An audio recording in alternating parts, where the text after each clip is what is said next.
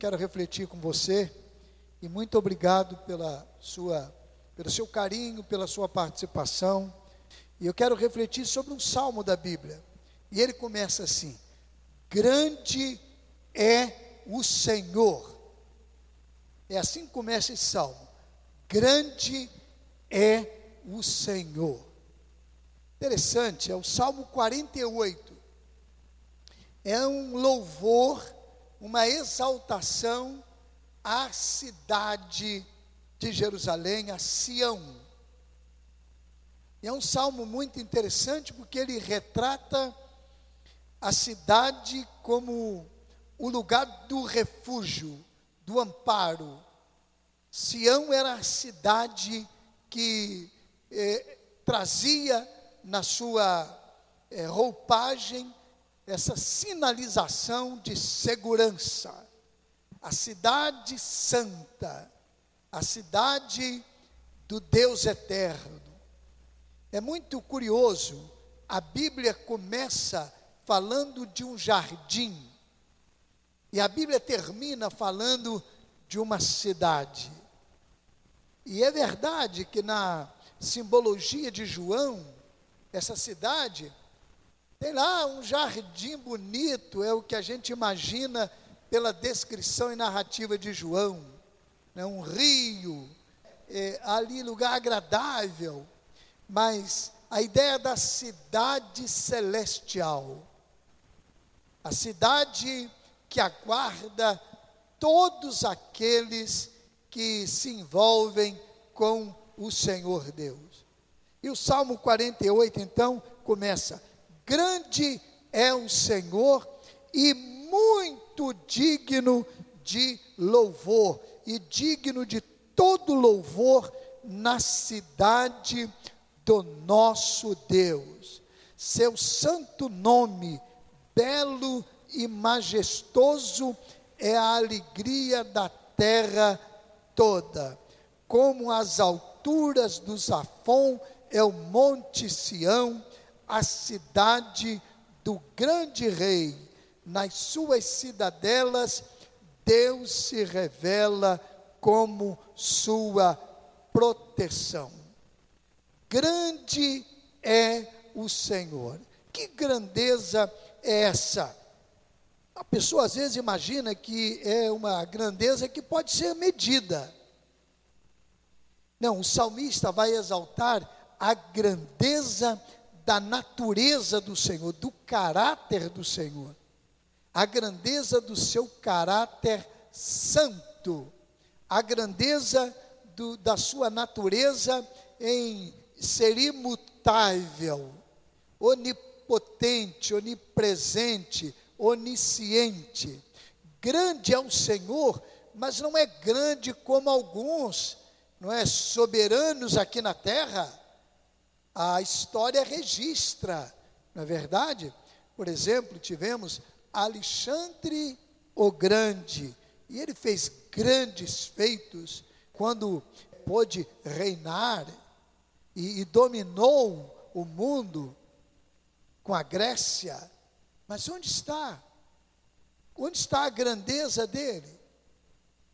Outros também, monarcas e soberanos, foram alistados como grandes, poderosos. Onde estão eles?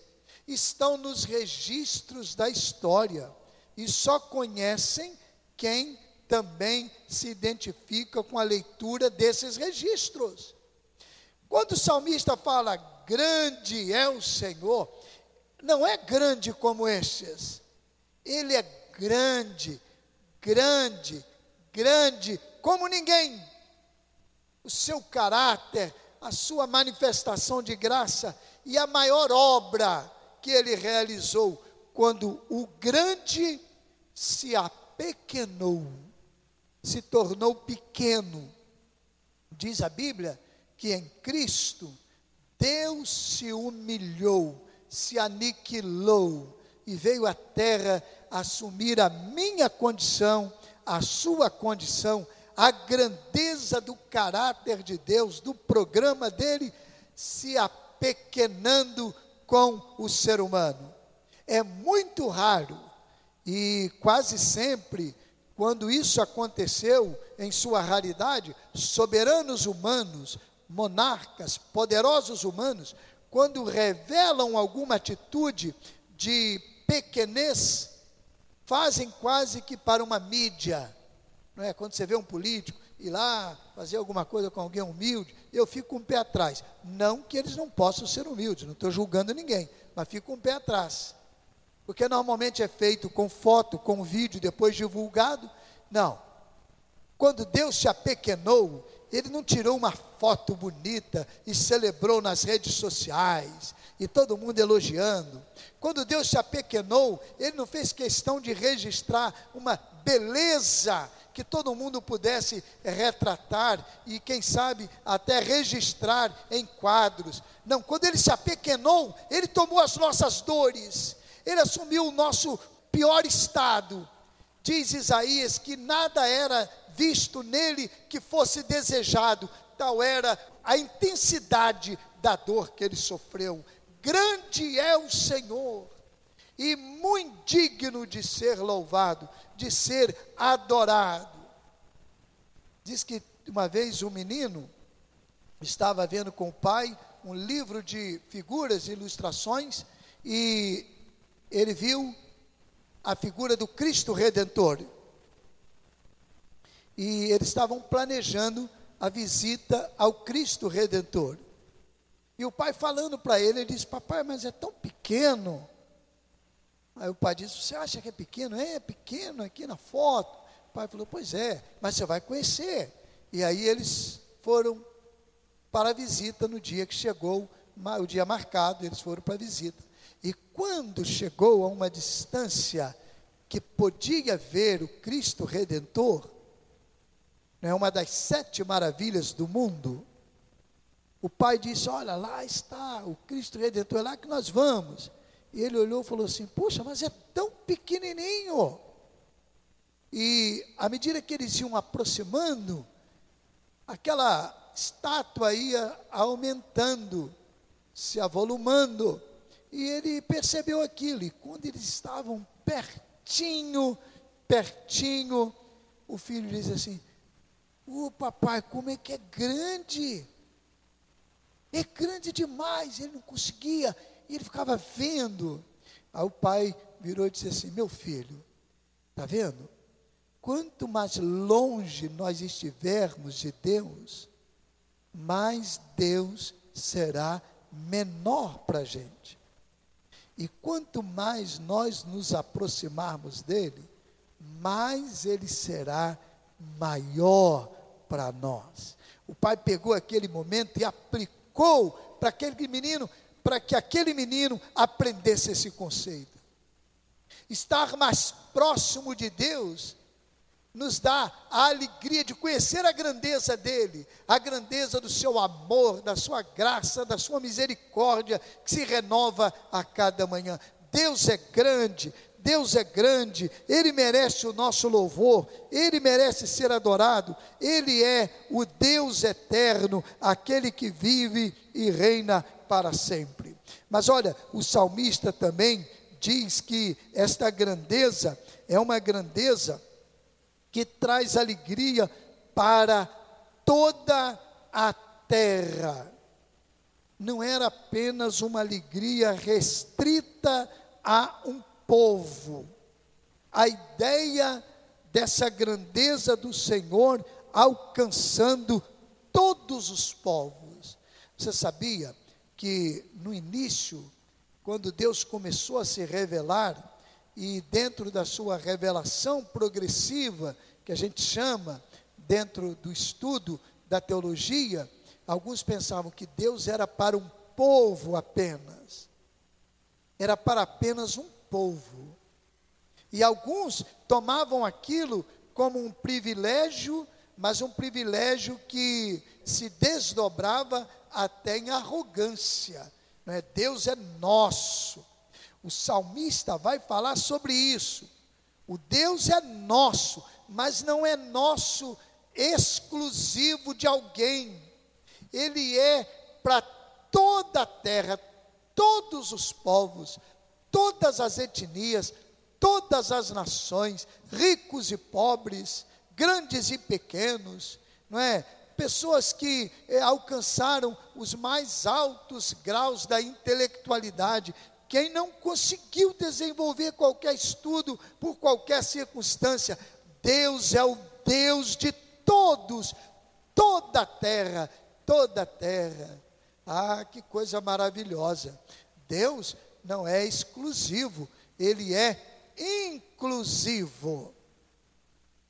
E ele quer incluir você no plano dele, mediante a sua aceitação, entrega a ele, porque você está incluído no plano dele, toda a terra, todos os moradores da terra. E o salmista vai exaltar isso. Esse Deus eterno para toda a gente e não apenas para algumas pessoas. É interessante que no salmo você vai encontrar o salmista realçando isso. O nosso Deus, no verso 8, no verso 14, não é? O nosso Deus, o Deus que é nosso. Isso no verso 1, no verso 1, no verso 8, no verso 14. Porque na estrutura da poesia, do cântico, isso marcava os pontos da poesia, no início, no meio e no fim. E esse nosso Deus revela a ideia de comunidade, de estarmos juntos. Você e eu não somos melhores do que ninguém, porque todos nós, diante do nosso Deus, somos pequenos, somos, somos como vermes, mas Ele é grande e veio tomar a nossa dor e veio estar junto com a gente. Ele encurtou a distância. Nenhum de nós pode se aproximar de Deus sozinho, por iniciativa própria. Ele veio e diminuiu a distância, chegou até nós e nós podemos vê-lo em sua grandeza e o veremos face a face, como também somos conhecidos, diz Paulo escrevendo aos Coríntios. E aí nós poderemos celebrar a sua grandeza de maneira plena. Mas eu quero destacar mais uma coisa antes de terminar: é que o salmista, além de realçar a grandeza do Senhor, grande é o nosso Deus, além de realçar a, a, a comunidade, a, a celebração de toda a terra, o alcance de toda a terra, a alegria de toda a terra, ele também apresenta nesse cântico que é o nosso Deus, é o Deus que preparou uma história não apenas para um tempo, mas ele preparou um programa para sempre. Olha o que diz o verso 8: Como já temos ouvido, agora também temos visto na cidade do Senhor dos Exércitos, na cidade do nosso Deus, Deus a preserva firme para sempre. Aqui está no verso 8, é o meio do poema. Aí depois, lá no verso 14, no final do poema, a gente encontra assim: que este Deus é o nosso Deus para todo o sempre. Ele será nosso guia até o fim. Ah, que maravilha!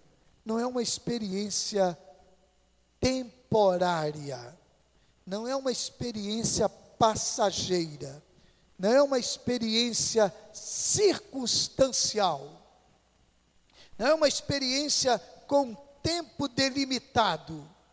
Não, é para sempre, para sempre, para sempre, para sempre, nunca acaba. É isso que Deus programa para nós quando chegarmos à cidade celestial, não a Jerusalém terrena, não aquela que aquele povo conheceu, mas que prefigurava a, a cidade celestial, onde o trono do Senhor está bem firmado, e ele reina poderosamente. A cidade para a qual estamos nos preparando para chegar. Quando esta celebração era feita, esse Deus eterno preparou uma cidade e nós vamos estar juntos para sempre lá. Para sempre. O Salmo 23 termina assim: Mas certamente que a bondade e a misericórdia do Senhor me seguirão todos os dias da minha vida e habitarei na casa do Senhor para sempre, por todos os dias, por todos os séculos. E quando João teve a visão da cidade santa, a nova Jerusalém, ele sinalizou na narrativa do Apocalipse que ali todos os povos de todas as terras celebravam a grandeza do Senhor, celebravam a majestade do Senhor, a magnificência do Senhor, celebravam a grandeza daquele que vive e reina para sempre, e faziam isso com Ele para sempre. Não terá fim. Que coisa maravilhosa. Este Salmo 48 exalta esse Deus que é grande grande.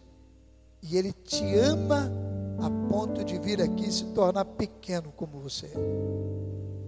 De repente, neste momento, depois de 125 dias de quarentena em nossa região, você se sinta preocupado, preocupada, aflito, aflita, sem rumo, sem direção, sem saber o que fazer, dúvidas no coração, dúvidas na alma, eu não sei o que passa na sua mente no seu coração, mas eu sei que o Deus grande alcança você. Eu não alcanço, mas o Deus grande alcança você. E Ele não alcança como um Deus que julga, Ele não alcança como um Deus que impõe um rigor para você, Ele não alcança como um Deus que leva até você agora uma palavra de repreensão. Ele te alcança com os braços abertos, como ele estava na cruz do Calvário. E alguém disse que ali Jesus estava de braços abertos para abraçar toda a gente, toda a terra. E ele alcança você. E ele, se for preciso, ele, ele se ajoelha onde você está, para ficar na sua altura e te abraçar. Eu quero convidar você agora a aceitar esse abraço do Senhor, esse grande Deus, com os braços potentes, mas com um abraço terno e carinhoso. Eu quero convidar você a entregar o seu problema para Ele qual é o problema que aflige a sua mente agora. Entregue para esse Deus grande. Um dia eu vi um, um, um adesivo no carro. E aquele adesivo me chamou a atenção. Não diga para Deus o tamanho do seu problema. Diga para o seu problema o tamanho do seu Deus. Diga agora, Senhor Deus, me ajuda. Eu quero receber o seu abraço. E esse grande Deus será louvado na sua vida para sempre. Para sempre. Convido você a fazer isso agora em nome de Jesus.